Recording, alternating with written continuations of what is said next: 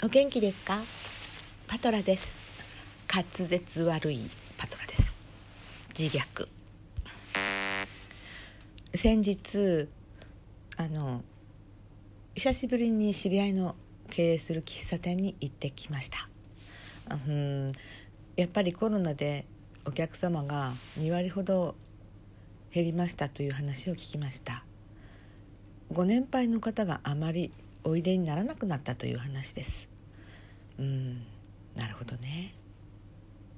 久しぶりに行くと必ず「バイオリンまだやってるの?」って聞いてくださいます。サービストークなのかな？と思います。うんそれで私が「やってますよ」っていうかまあコロナだからお休みになってるかもしれないなと思ったんじゃないかとも思います。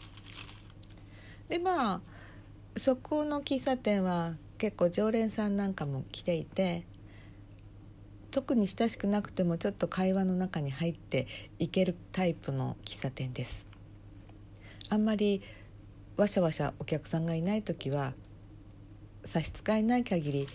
会話にちょっとお互いに入ったりなんかしてもあまりうん、大丈夫なところなんですね。でその話の中で、うん、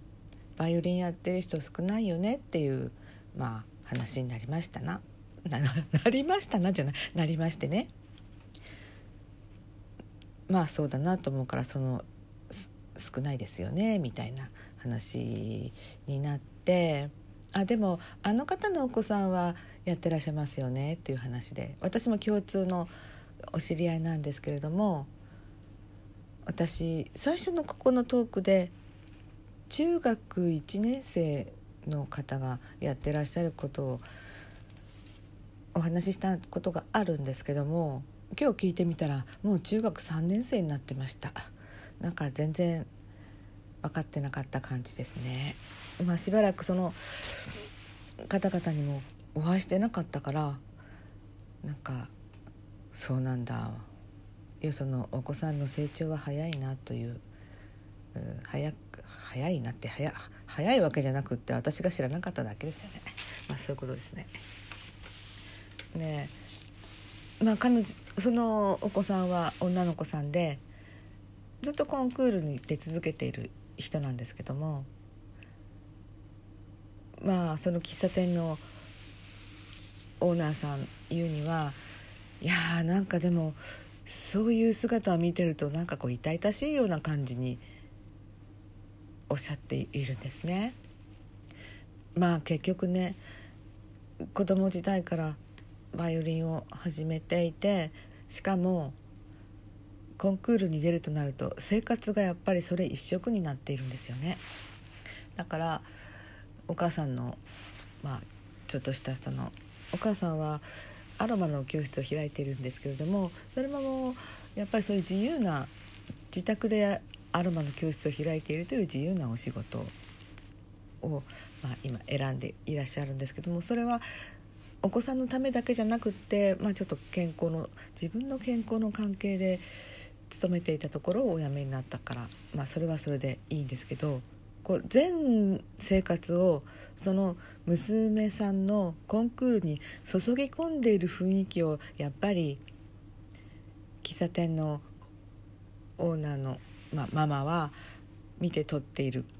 感じでしたね。それを何て言うのかなまあ私も子供をバイオリンでそのお稽古事をさせていたから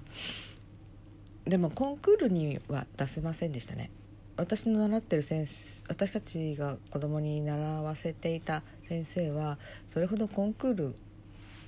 に出したい出たらいいとか勧める先生ではなかったんですよね。なんでかな。前聞いたことがあるんですけどそのコンクール用に仕込んでいく雰囲気がなんかよく嫌だなっていうふうなことを言ってたかな。でもしっかりその私たちの先生はコンクールの審査員なんですけどね。まあよく分かりません。でそのコンクールですけどもまあそのコンクールでもそれほどなんか目覚ましい成果を上げてるようには見えないっていうんですね。しかもこの地方でコンクールに出る人間も少ない。まあやっぱり東京に行ったら全くかなわないわよねという結論ですね。うんそうですよね。そうなんですけどまあ表面的にはそう思えるかなとは思います。うんでもそのバイオリンとの出会いお母さんがバイオリンをやらせたかったとかそういういきさつとかまあちょっぴり聞いてはいるんですけれどもやっぱり外側から見たらなんかそういうなんでそんなものやってるのみたいな感じにしか私は聞こえなかったのでした。何が言いたいかというと文子先生がその音大受験者に次ぐという動画でしたっけね。ああいう形で現場から現場からというか経験者からいろんなことをおっしゃる分にはなんかススーッと心に受け止められるんですけどもバイオリンやってない人がうんその音大行って行かせるつもりらしいよとかどうするんだろうねみたいなそその先どうするんだろうねみたいな感じでおっしゃるのはそれは分かるんだけどもあんまりすんなりと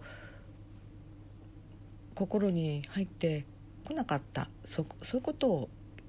今日は言いたかったんでした。うん。なんて言ったらいいのかな。なんか普通に野じ馬っぽいなっていうふうに思いました。私その喫茶店のオーナーさんはとっても好きだしあのいつも行ってそこでゆっくりさせていただいてっていう感じで好きなんだけどでもああ一般的にはそういうふうにしか見ないんだなっていうことはなんか常々感じました。するとちょっと離れたところに座っていたあのちょっと年配のごしご婦人が「あらバイオリンやってるのねそうなのね」っていう感じでこう聞いておられてその方曰く私のお友達のなんかお孫さんかなんかでしたっけね。すごく小さいあの方がやっていらっしゃるのを「ねぜひ聞いて」って言って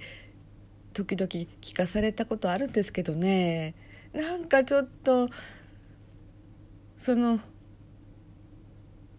うーん」って言うから「あお子さんが弾くと可愛いでしょうね」って私